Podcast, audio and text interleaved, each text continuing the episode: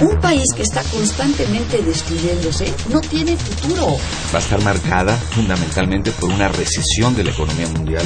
Yo hablo del autoritarismo hasta nuestros días. Radio UNAM. Radio UNAM. Y la Facultad de Ciencias Políticas y Sociales presentan Tiempo de análisis. Me parece que tienen que darnos ya respuestas concretas. No se puede echar a andar la reforma electoral tal y como está planteada. Tenemos que seguir luchando por defender la libertad de expresión. Un espacio radiofónico donde con tu voz construyes el debate. Tiempo de análisis. Tiempo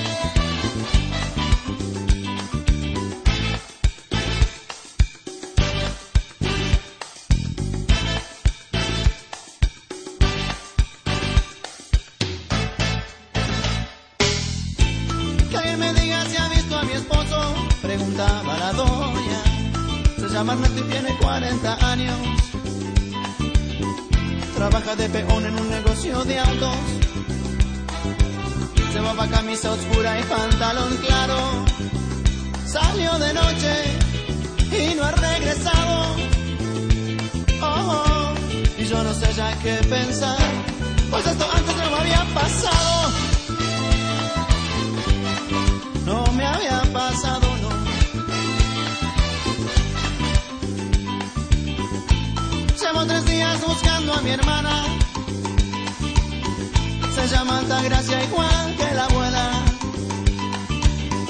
salió del trabajo para la escuela.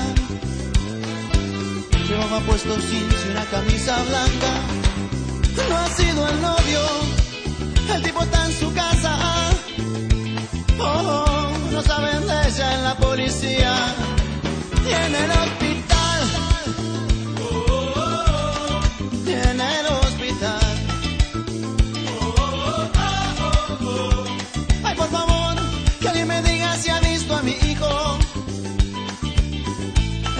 estudiante de medicina. Se llama Agustín y es un buen muchacho. Él sabe veces terco cuando opina. Lo han detenido, no sé qué fuerza. Pantalón blanco, camisa rayas. Paso ante ayer. Paso ante ayer.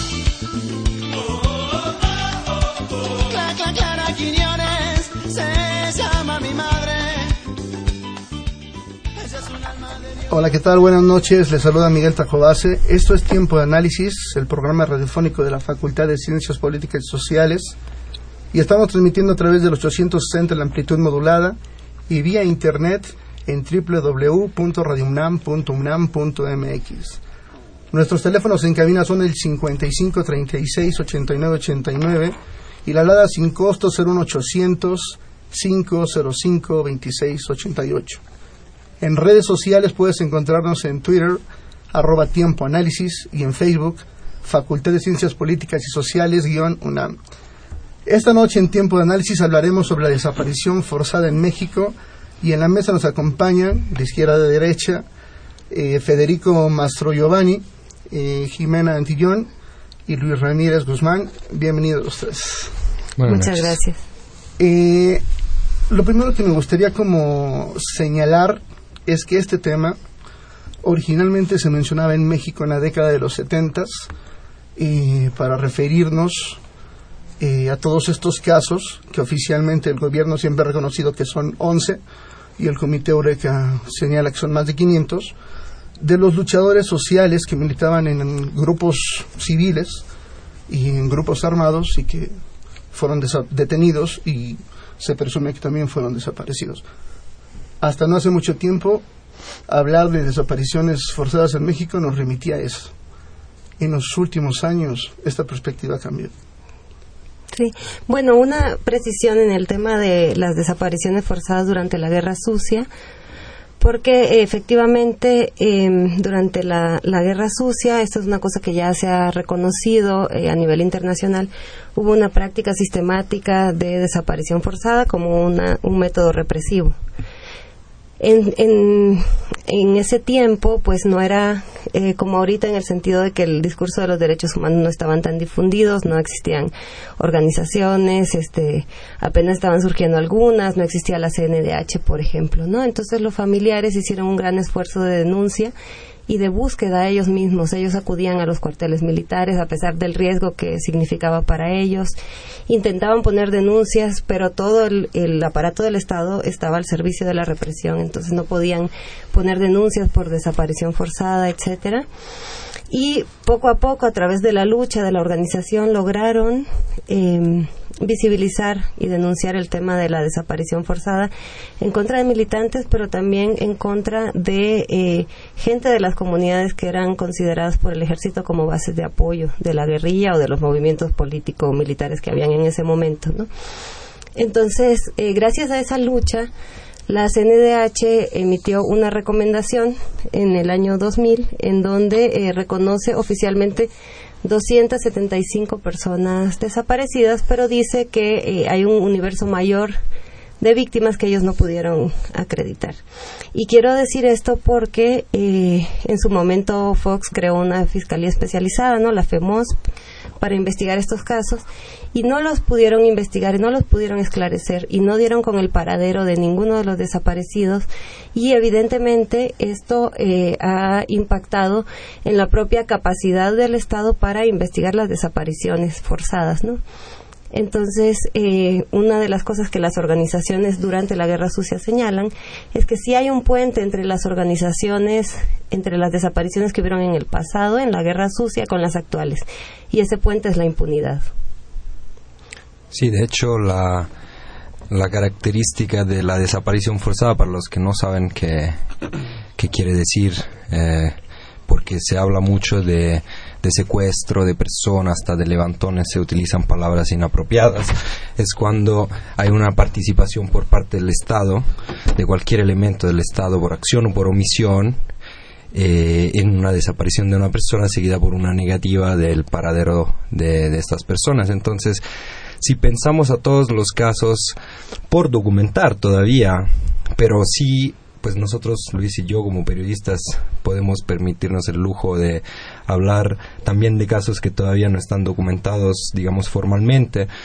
Son muchísimos más los casos de desaparición forzada, de los que aparentemente pasa en los se habla en los medios de comunicación o se reconoce basta con que funcionarios públicos, no solo como en el caso ahora de los jóvenes normalistas de Ayotzinapa que desaparecieron directamente por la acción evidentemente de elementos del Estado, de la Policía Municipal de Iguala, pero también con las omisiones mmm, muy frecuentes de funcionarios públicos de cualquier nivel, se puede hablar de desaparición forzada. Entonces, sí es importante hablar de los números de la, me permito decir mal llamada guerra sucia, porque no fue una guerra, fue un ataque en contra de la población civil por parte del, del ejército, principalmente del Estado. Una guerra es cuando tienes dos ejércitos claro. y dos estados que se enfrentan. Eh, no fue y no es ya de la misma forma en la que se actuaba en esos años, pero sí hay intervenciones muy frecuentes y muy graves en muchísimos casos de desaparición que aparentemente nos eh, vienen presentados como secuestros o como levantones, que es una palabra que, que no existe. Sí, bueno, yo creo que, como decía bien Federico, una de las principales, eh, uno de los, bueno, creo que lo principal que tenemos que hacer para iniciar el tema es eh, hablar sobre eh, las características de la desaparición forzada, porque no es algo que eh, sea un tema común para la gente. Eh, efectivamente, son desapariciones en las que algún, alguna institución, algún funcionario, un miembro de la policía militar contribuye o hace caso omiso de la desaparición de alguien. Por lo tanto, eh, no siempre tiene que estar directamente eh, ligado eh, un miembro del Estado con la desaparición de un individuo, sino que muchas veces es también su omisión. Y es uno de los principales problemas que nosotros encontramos en campo cuando nosotros vamos a comunidades o hablamos con familiares de víctimas. La principal, el principal problema que tienen es que Cuando ellos descubren que alguno de sus familiares ha estado desaparecido por causa de alguna de algún elemento policíaco o militar, en ese momento se quedan congelados porque no tienen otro lugar a donde ir a recurrir. Es decir, si ya la institución que les ofrece seguridad es la que les ha hecho el daño, en ese momento ellos no tienen más eh, recursos, una idea clara de hacia dónde eh, denunciar, cómo hacerlo. Muchos de ellos ni siquiera conocen la CNDH, eh, algunos logran ir a la CNDH, pero también este no es no es que no reciben la respuesta adecuada. Efectivamente, entonces es creo que el problema no termina nada más con la desaparición de uno de los familiares de alguna persona, es es decir, el problema continúa a raíz que también los familiares eh, o periodistas o luchadores sociales intentan eh, investigar respecto a las desapariciones y encuentran obstáculos por parte de las instituciones.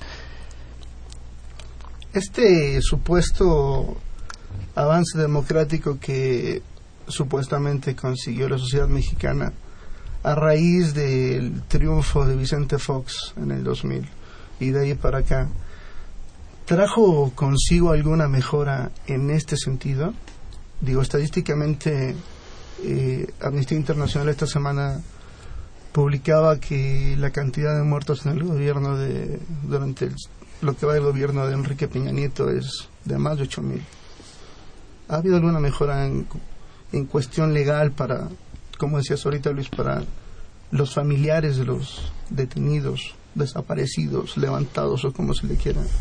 Bueno, eh, de hecho, eh, nosotros hicimos una investigación que cuyo resultado fue un documental y un libro y nos pudimos dar cuenta, por un lado, que nunca se acabaron. En ningún momento desde 1967 cuando se registra la primera desaparición forzada en México, hasta la fecha nunca se ha dejado de desaparecer a la gente y nunca se ha dejado de desaparecer a la gente a través de elementos del Estado. Pero lo que hemos visto es que hubo una aceleración y un incremento vertical a partir del 2006 a la fecha. Ahí sí, no solo no, no, no mejoró la situación, sino fue dramáticamente empeorando cada día y hasta la fecha se sigue registrando desapariciones forzadas como el caso de los estudiantes, 43 estudiantes normalistas nos demuestra, pero de hecho el momento donde más desapariciones han habido en México fue desde el 2006 a la fecha. Sí, de hecho, eh, en relación a las medidas que se adoptaron y en su momento se le llamó de justicia transicional, ¿no? Con el, la entrada del gobierno de Fox y la alternancia en el poder, etcétera. Eh, digamos, el marco legal mejoró en el sentido de que hubo un decreto que creó la FEMOS, eh, se crearon otros mecanismos como un comité interdisciplinario de reparación del daño, etcétera, ¿no? Sin embargo, estos mecanismos se quedaron en papel mojado porque tuvieron muy poca voluntad política y muy poco apoyo oficial, al punto que eh, la FEMOS tenía una parte ministerial, los que hacían las investigaciones, que eh, prácticamente no tuvieron ningún resultado en términos de eh, sanción a los responsables y también en términos de encontrar el paradero de los desaparecidos.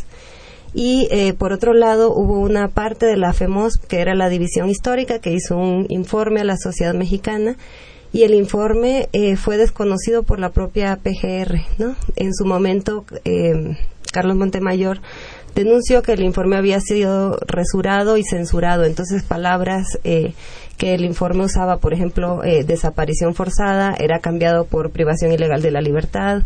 Eh, cuando hablaban de crímenes de lesa humanidad o de masacres, ellos ponían términos jurídicos diferentes con la intención de minimizar la responsabilidad del Estado. Entonces, eh, las organizaciones que trabajamos estos temas hemos dicho que una responsabilidad, un reconocimiento a medias de la responsabilidad del Estado, pues da lugar a políticas a medias que en realidad son formas de simulación.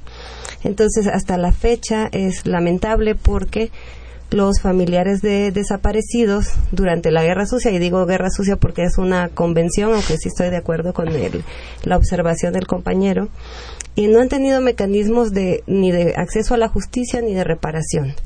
Entonces, actualmente la Secretaría de Gobernación tiene una partida presupuestaria para dar eh, indemnizaciones a los familiares, pero ni siquiera logran hacer eso bien porque no tienen criterios claros, parejos, las tienen siempre y son gente mayor, ¿no? O sea, si su familiar desapareció hace 40 años, por ejemplo, en el 74 o en el 70 y en, la década de los 70, pues hay gente que ya está muy grande y que evidentemente tiene una serie de necesidades que el Estado no se ha hecho cargo, a pesar de que tiene una responsabilidad que ya ha sido señalada. Entonces, en, en, el, en el tema de en las políticas dirigidas a la desaparición durante la guerra sucia, eh, yo lo que veo y lo que hemos eh, platicado con diferentes familiares es una política de simulación y de desgaste. Exacto, creo que, bueno, uno de los principales problemas es que estamos hablando de entre la estrategia de la simulación y la incapacidad de reaccionar, que ese también, eh, bueno, es un problema que lo vemos claramente en, el ejemplo más eh, actual que tenemos sobre desaparición forzada, que es en el caso de los, de los chicos normalistas. Sí, efectivamente, eh, hay una claridad de que eso, lo que ocurrió ahí, de una u otra manera le vamos a tener que llamar todos y también el Estado le va a tener que llamar una desaparición forzada. Y eh, la manera de reaccionar ante todo esto ha sido una estrategia de simulación y eh, la otra no estoy tan seguro que, que, si sea también una incapacidad por parte del Estado para resolver eh, una problemática de este tipo, pero si no lo es, eh, al menos en este momento nos están demostrando que son, eh, son incapaces de resolver algo que en otras circunstancias han demostrado tener mucha más eficacia para poder resolver problemáticas eh, similares en otros estados. Sin embargo, en el caso de Guerrero, lo que estamos viendo sobre todo es un entretenimiento largas y un ejercicio de simulación. Dentro de esta investigación que llevaron a cabo, Federico, eh, ¿hay algún dato que indique si algún elemento del ejército, de seguridad pública o de cualquier orden de gobierno haya sido llevado a juicio, haya pagado por eso? Bueno, dentro de nuestra investigación creo que... bueno, el único caso, sí. En el caso de Yetro, sí. Y no, y también el caso de Rosendo Radilla, pues que ya es el único caso en el que sí el Estado se ha, ha, sido reconocido responsable por la desaparición forzada de, Rosendo en 1974. Una persona. Una persona. Estamos, hablando de, que cuando nosotros estuvimos en ese lugar eh, y entrevistamos gente y hablamos con gente, era una situación increíble porque te recuerdas que todos toda la gente que nos encontramos en Atoyac hablaba de uno, dos, tres, cuatro familiares desaparecidos. En cada familia. Hay muchas familias, digamos. Pero el punto es que muchísimos de los casos que documentamos simplemente ni siquiera han llegado a un punto eh, de juicio de, en el que se pueda empezar una una, mm, una investigación o la responsabilidad de elementos del Estado, pero si hay testimonios, si hay pruebas, entonces sí se puede reconstruir la historia. Lo que nosotros, a lo que nosotros nos dedicamos es recopilar este tipo de historias. Luego, obviamente, otras eh, instituciones tendrán que, que hacer su trabajo, pero lo más común es una impunidad total o, como decía Luis, en el mejor de los casos es también incapacidad, porque también nos topamos con situaciones de imposibilidad práctica de llevar a cabo investigaciones por falta de personal, por falta de, de capacitación, por falta de recursos, por falta de voluntad. Entonces, existe también esa parte, cuando funcionarios públicos, en lugar de hacer su deber, como se dice aquí, se hacen de la vista gorda o simplemente no le dan la importancia adecuada a, los casos de desapariciones y de desapariciones forzadas y entonces las cosas se empeoran. También esto existe.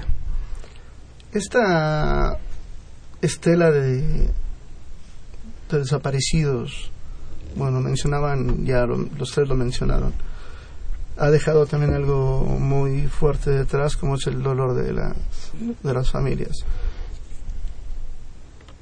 Tú que trabajas sobre eso, Jimena, ¿cuánto le cuesta a un familiar eh, reponerse o sobreponerse a, a este? Eh, a un familiar de una persona desaparecida le cuesta toda la vida. O sea, es una cosa que no, no hay forma de sobreponerse o mitigar. Eh, con el tiempo las personas aprenden a manejar su dolor mejor, eh, aprenden a organizarse, aprenden a defenderse, aprenden a conocer sus derechos. O sea, sí hay un proceso de aprendizaje y de crecimiento de los familiares, pero es una situación que, eh, que le cambia la vida a las personas. Además, en este contexto que hablaban los compañeros de falta de voluntad y capacidad de investigar, eh, de esclarecer los hechos, de dar con el paradero, los familiares se tienen que involucrar ellos mismos en las investigaciones con un altísimo riesgo, ¿no? Entonces nosotros, eh, pues hemos tenido compañeros que han eh, sido amenazados y también compañeros que han sido asesinados por involucrarse en la búsqueda de su familiar desaparecido. Y eh, en relación al, al tema de la capacidad de, de investigar, yo eh, platicaba hace poco con una amiga que a estas alturas la falta de capacidad técnica es una cosa política, ¿no? Claro. Porque en este país hay eh, 22.322 personas desaparecidas reconocidas, ¿no? En el Registro Nacional de Personas Desaparecidas. Ese registro tiene varios problemas que nosotros en su momento señalamos. Uno de los problemas es que como eh, no hay una tipificación adecuada de la desaparición forzada conforme a los estándares internacionales, la desaparición eh, muchas veces se tipifica bajo otros delitos como secuestro, privación ilegal, eh, lenocinio, trata, etcétera, ¿no? Entonces, eh, eso significa que hay muchos casos de desaparición forzada que se invisibilizan, que no se tipifican como tal y por lo tanto no aparecen registrados. Por ejemplo, muchísimos casos de desaparición forzada son tipificados como secuestro. Entonces, eh, evidentemente eso significa que ya hay un subregistro, ¿no? Sin embargo, la cifra de todos modos es alarmante, la cifra oficial, porque habla de 22.322 personas desaparecidas del 2006 a agosto de este año, ¿no? De esa cifra, más o menos 9.790 personas han sido desaparecidas durante la administración de Peña Nieto. Eso significa que Peña Nieto está rebasando por mucho eh, la cifra de personas desaparecidas durante ese mismo periodo de la administración de Calderón. Entonces, frente a eso, que ya de por sí es muy alarmante, tú tienes que la respuesta oficial es la creación de una unidad especializada de búsqueda de la PGR, que más o menos tiene capacidad para, según lo que ellos mismos, las cifras oficiales que ellos mismos han reportado, eh, atender, llevar 400 casos de personas desaparecidas, ¿no? Entonces, ¿cómo es posible que frente a la magnitud del problema la respuesta del Estado sea esa? Independientemente de que la gente que esté en la unidad eh, especializada de búsqueda tenga la mejor intención, simplemente no se dan abasto. Entonces se requiere una respuesta oficial eh, de la magnitud del problema. Por eso nosotros decimos que no vemos una política de Estado frente a la desaparición. Entonces, ¿eso qué significa para los familiares? Que todo eso recae sobre ellos, ¿no? Son estigmatizados, son culpabilizados, eh, asumen los riesgos que tienen que ver con la investigación. Y bueno, por otro lado también tenemos un aparato que se ha creado a partir de la eh, Ley General de Víctimas, que tampoco está a la altura de las necesidades de las víctimas, ¿no? Entonces lo que nosotros vemos es más burocracia y más simulación, pero no una política de Estado frente al tema de la desaparición.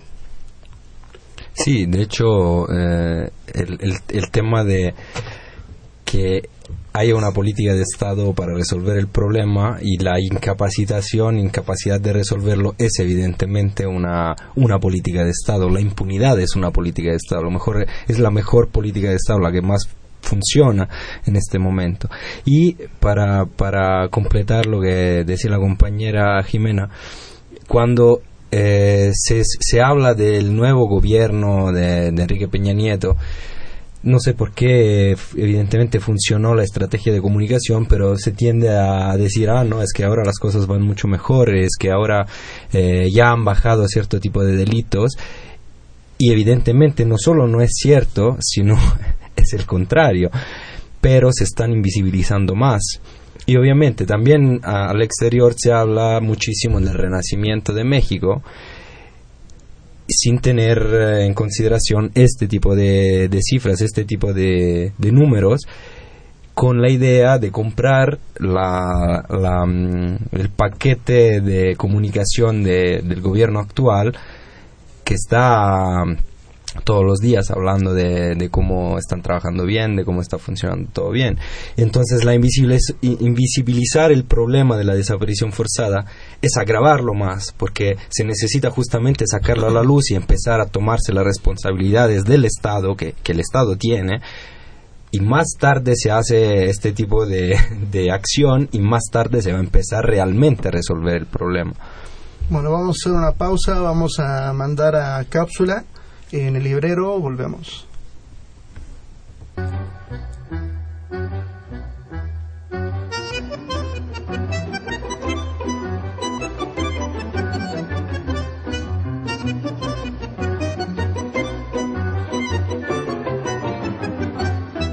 En el librero.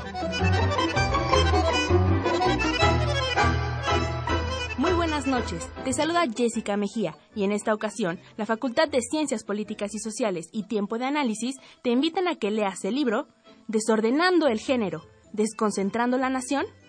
¿Cuál es la participación de las mujeres indígenas en el zapatismo contemporáneo? ¿Han cambiado las relaciones de género dentro de este movimiento, uno de los más importantes del siglo XX? ¿Qué significado tiene para las comunidades zapatistas la Ley Revolucionaria de Mujeres? ¿Cuál es la relación entre el feminismo mexicano y las mujeres indígenas zapatistas? Este es el universo que nos presenta este libro de la autoría de Márgara Millán, en una narrativa matizada que da cuenta del acontecer cotidiano y de los cambios que en casi una década van ocurriendo al interior de un grupo de jóvenes adherentes al movimiento revolucionario.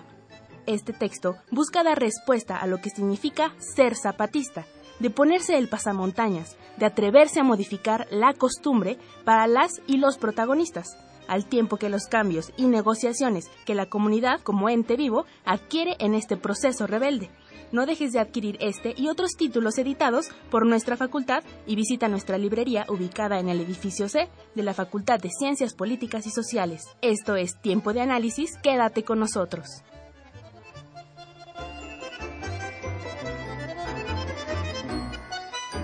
Y bien, ya estamos de vuelta. Esto es Tiempo de Análisis. Estamos en Radio UNAM. Eh, Luis, te pregunto acerca del documental y el libro que nos hablaban al principio. Eh, ¿Qué nombre lleva? ¿Ya lo presentaron? Eh, bueno, mira, te platico un poco, Miguel, les platico a todos los que nos están escuchando también. Eh, ese documental es un trabajo que Federico y yo iniciamos hace tres años y de ahí se derivó el libro que escribió Federico. Eh, ambos tienen el mismo nombre que se llaman Ni vivos ni muertos. Eh, estamos, bueno, el libro ya salió, lo sacó Random House y el DVD va a salir a través de la piratería de Tepito. decidimos utilizar esta estrategia para ser coherentes con el tema. Es decir, nosotros entendíamos cómo funcionan las estrategias de marketing, eh, quisimos aplicar las estrategias de marketing a estrategias de difusión. Es decir, nosotros a través de este documental no estamos ganando dinero, pero lo que estamos es utilizando todas esas mismas estrategias para tratar de llegar a lo más eh, de número de gente que se pueda y obviamente dentro de todo ese espectro de las desapariciones nosotros vemos que el segmento de la población más afectado es el segmento más pobre ese segmento obviamente no tiene ni para ir al cine, ni muchas veces tiene internet, ni va a las salas de arte, ni a los festivales. Por lo tanto, nosotros sentíamos la necesidad de llegar a este segmento de la población y pensamos que la manera eh, más, más efectiva y además coherente iba a ser a través de la piratería de Tepito. Así que estamos ya por salir este a partir de el 30 tenemos eh, la, la presentación con, los medios pero eh, el documental está empezando ya a salir en Tepito. Eh, ahora sí que dependerá del tiempo y de cómo la gente lo solicite a sus eh, puestos de piratas favoritos para que el, documental empiece a llegar también allá y va a ser liberado también por internet. Sí, quería agregar una, una cosa que, que nos parece importante. Eh, encontramos algunos vendedores de Tepito que quisieron uh, entrar en este en esta aventura con nosotros y entonces no son simplemente vendedores son gente que ya tiene puestos de, de, documentales o de películas que no circulan normalmente en los en los circuitos fancy y son personas que quisieron eh, digamos ponerle su parte a la, a la distribución del documental. Estas personas eh, se involucraron en nuestro proyecto, creyeron en nuestro proyecto y entonces nosotros, por otra parte, queremos eh, reconocerle el papel que ellos tienen en la distribución y en la difusión de información y de, y de, cine y de documentales que de otra forma nunca llegarían a ciertos estratos de la población. Entonces es una manera también, de, mm, desde nuestra perspectiva, de dignificar su trabajo, de reconocer su trabajo y de reconocer la, la utilidad fundamental que tiene en términos de difusión. Claro, eh, en el caso de nosotros, ellos van a tener todo el derecho de venderlo y entonces no va a ser realmente pirata porque no va a estar en ningún otro lado. entonces, eh, es una forma de, de decir que es, este tipo de, de actividad es una actividad importante que eh, hace pasar temas importantes a muchísima gente. Y Tepito nos pareció el punto más, más importante y más simbólico para, para esto. Entonces el 30 vamos a hacer la, la rueda de prensa y van a participar también nuestros amigos piratas, algunos, que no le gusta que se le diga piratas, pero así se le conoce y, claro. y, va a ser interesante este experimento. Nadie, por lo que sabemos, nadie lo había intentado antes. Eh, Jimena, específicamente, ¿en qué consiste tu trabajo en Fundar? Bueno, yo formo parte del área de derechos humanos y eh, desde hace algunos años estamos acompañando a personas, familiares de desaparecidos, eh, que están buscando a sus familiares y eh, el trabajo que hacemos de acompañamiento tiene que ver con eh, fortalecer sus capacidades tanto técnicas para poder exigir al Estado eh, lo que es su obligación en términos de búsqueda, investigación, etcétera, sus derechos a la a, la asistencia, a la atención, pero no como un favor de las autoridades, sino como un derecho. Y eh, hay otras actividades que eh, ya tienen que ver más con el fortalecimiento organizativo, porque evidentemente las personas que están eh, buscando a sus familiares pues están en una situación muy complicada por lo que decía antes de no solo por el dolor de la ausencia de su familiar, no solo el dolor, sino estar pensando, imaginando eh, cómo estará, si hoy comió o si no comió, si tiene frío, qué le estarán haciendo, etcétera, todo eso, sino también porque se produce eh, un deterioro eh, económico en las familias, porque las familias se tienen que volcar a la búsqueda eh, de sus seres queridos y evidentemente eso significa ausentarse del trabajo, muchas veces ya no pueden tener un trabajo estable. Eh, también eh, mucha gente pierde el apoyo social alrededor porque son estigmatizados, la gente tiene miedo. Entonces dicen, no, si me acerco a una persona que, eh, o a una familia que sufrió una desaparición, me puede pasar a mí también, etcétera, ¿no? Entonces, en esas condiciones es muy importante eh, la organización. La gente dice que al encontrar otros familiares encontraron como un, una nueva familia, ¿no? Formaron una nueva familia. Y entonces, eh, pues actividades que tienen que ver con el tema de eh, fortalecer la organización, la perspectiva, sus objetivos comunes, ese tipo de cosas. Y en ese sentido, yo quería recuperar lo que mencionaban eh, hace algún momento los compañeros porque me parece que la reacción que ha habido en, en, relación a las desapariciones forzadas que ocurrieron de los jóvenes normalistas en Ayotzinapa, no la reacción a nivel eh, nacional e internacional es muy importante porque eh, ayuda a, bueno, la, la, movilización ayuda obviamente a visibilizar el problema de la desaparición de los jóvenes, pero de la desaparición en general. Y en esas marchas y en esas movilizaciones yo he visto mucha gente que son familiares de desaparecidos anteriores y que se solidarizan porque saben, lo han vivido, pero también a gente que hasta este momento no se había sentido tocada por el problema de la desaparición. Y yo creo que es muy necesario que empecemos a reaccionar. No necesitamos vivirlo y no necesitamos que sea nuestro familiar para poder reaccionar y poder empujar al Estado a lo que decíamos antes, a tener una política no solo de, de investigación y de búsqueda, sino también de prevención. Por ejemplo, este caso, el de los normalistas desaparecidos, eh, ayudará en algo a que que se empiece a impartir justicia en este sentido en este país, porque de, hace un rato decías la cifra, 22.322 desapariciones en ocho años. En la dictadura argentina fueron 30, poco más de 30.000 detenidos desaparecidos, y bueno, tarde o temprano, pero terminaron llevando a juicio a muchos de los a muchos de los generales, ¿no? Hay una impunidad total en México. Este caso de los normalistas ayudará a que ese velo de impunidad comience a disolverse o creen que siga permeando. Bueno, definitivamente, antes que nada, yo creo que es muy importante mencionar que uno de los principales problemas que han permitido en México que la desaparición forzada sea un fenómeno que continúa en la historia mexicana desde el 66, 67 hasta la fecha ha sido la impunidad.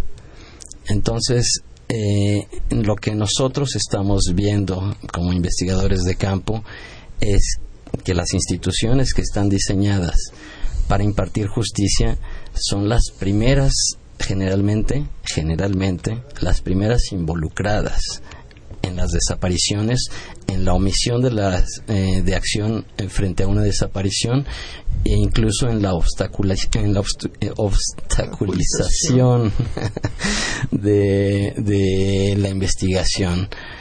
Por lo tanto, obviamente mientras estas estructuras sigan intactas, el, la impunidad en México, no solo en el caso de la desaparición forzada, sino en todos los casos en los que la población civil, los ciudadanos normales lo ven eh, con mucha evidencia, sin tener muchas veces que recurrir siquiera a los noticiarios, mientras esas instituciones sigan intactas, la impunidad va a ser inamovible en México. Mira, eh hablar de justicia a estas alturas es complicado. Yo una vez escuché a un familiar que decía que yo no, no pido justicia porque no sé qué es.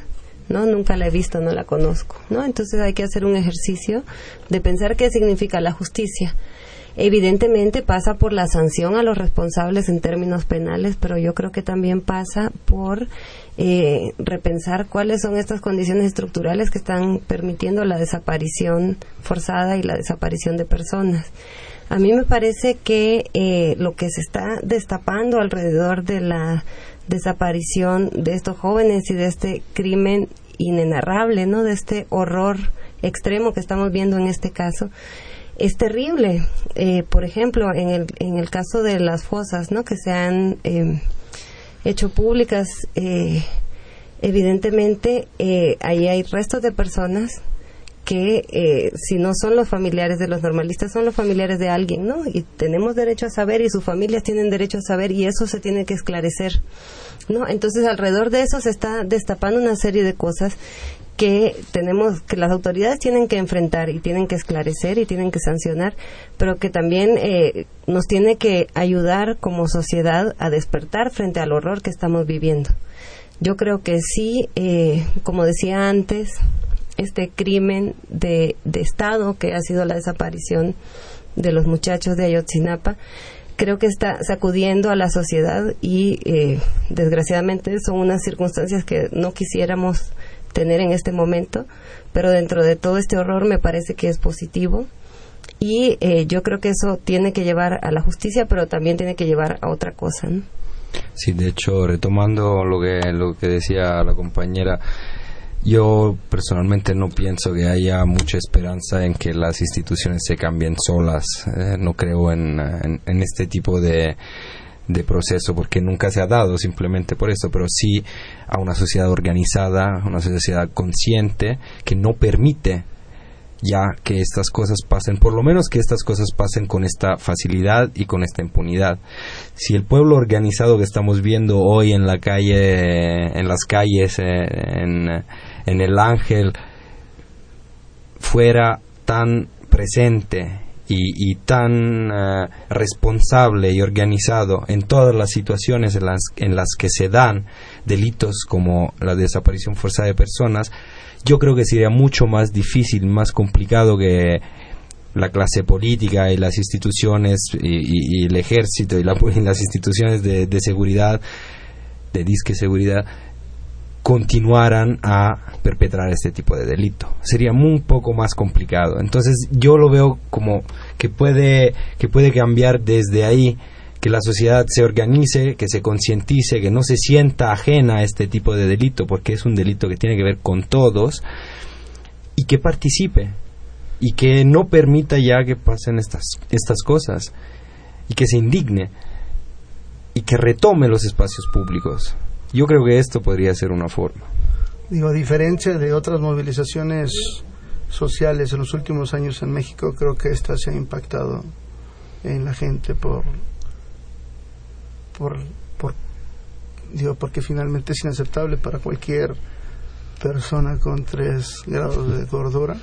El, problema es que, perdón, ah, perdón, el, problema también es que como sociedad vamos en un increchendo de tolerancia. Eh, cada vez decimos ahora sí ya tocamos fondo y nos encontramos en la capacidad como sociedad de sobrepasar eh, la tragedia. Y esto empieza a formar también una cadena en la que hacemos actos demostrativos de, indignación. Eh, se diluye con el tiempo, se diluye con la simulación se diluye con eh, criminalización, nuevas, este, nuevas teorías, eh, mucha publicidad y nuevamente tenemos a una sociedad que regresa automáticamente a, su estado anterior de pasividad y continuamos con la vida. Es decir, creo que eh, para empezar sería importante entender que este contexto el contexto de la desaparición forzada es dentro de un país y a todos los que todos los que nos consideramos eh, parte del país o residentes temporales en el país venimos afectados de una u otra forma no es un fenómeno que afecta solo a los familiares bueno, me permiten, vamos a nuestra cápsula de Políticas Invita, volvemos y volvemos con este punto. Políticas Invita. Conoce las actividades académicas y culturales de nuestra facultad. Cine, seminarios, conferencias, exposiciones, coloquios. Políticas Invita.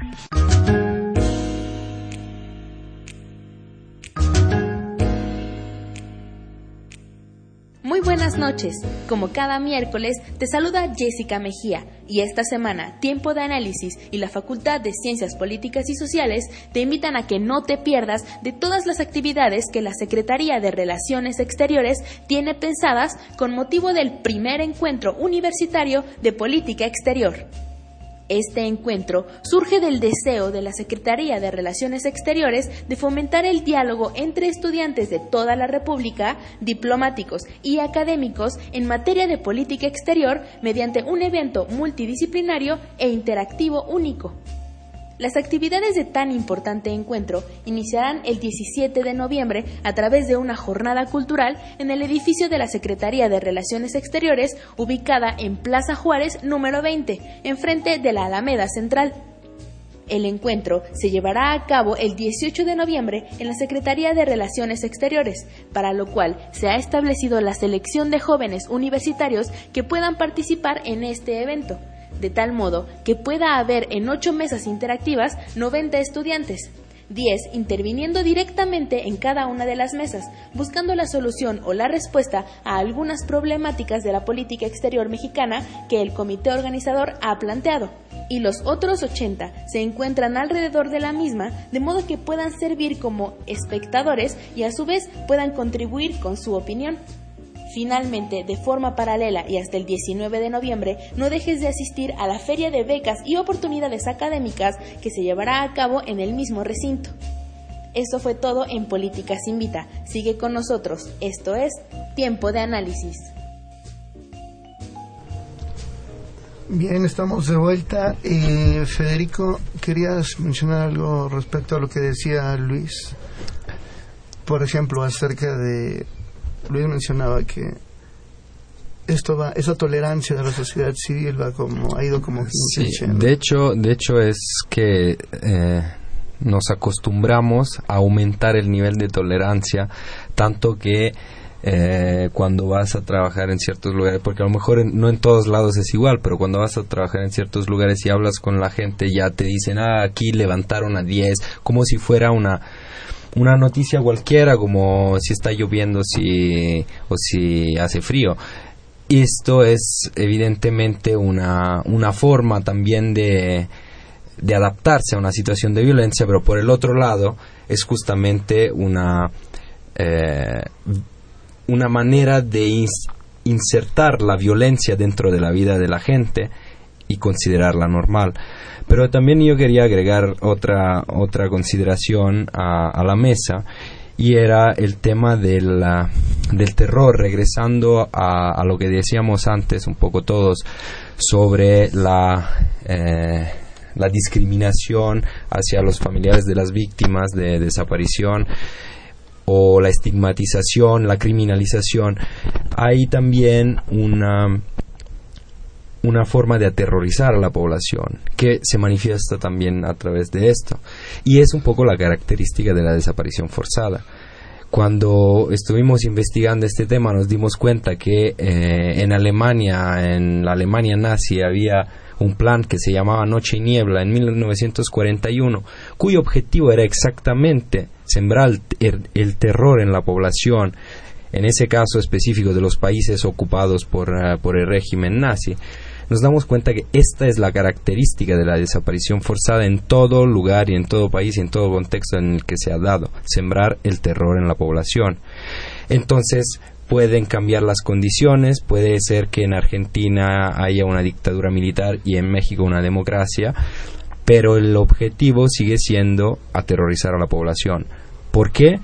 La respuesta que encontramos y que nos estamos dando, que nos hace un poco pensar que que tenga sentido todo esto es porque en México hay muchísimo abundancia de recursos naturales y a través del terror puedes dominar territorios donde, por ejemplo, se va a explotar el gas natural, se va a explotar el petróleo, se va a explotar la minería y con la violencia, la desaparición forzada de personas, se genera terror y se puede controlar mejor ciertos territorios, evitar oposición a los megaproyectos y dejar que las empresas hagan lo que quieren. Jimena, eh, un radio escucha, eh, Guillermo R. Díaz, nos hace un señalamiento que la fiscalía que hizo Fox ya está desaparecida. Y él mismo nos hace una pregunta, ¿en cuánto tasa Segov una vida? Bueno, eh, sí, efectivamente la, fiscalía, la FEMOS, fue eh, disuelta por otro decreto presidencial antes de que entrara Felipe Calderón. y por otro lado, eh, pues yo quisiera problematizar esta pregunta, ¿no? De en cuanto eh, tasa Segov una vida por lo siguiente. Eh, los familiares tienen derecho a la reparación integral del daño. Dentro de esa, esas medidas de reparación hay una parte que tiene que ver con una indemnización o compensación o reparación económica, ¿no?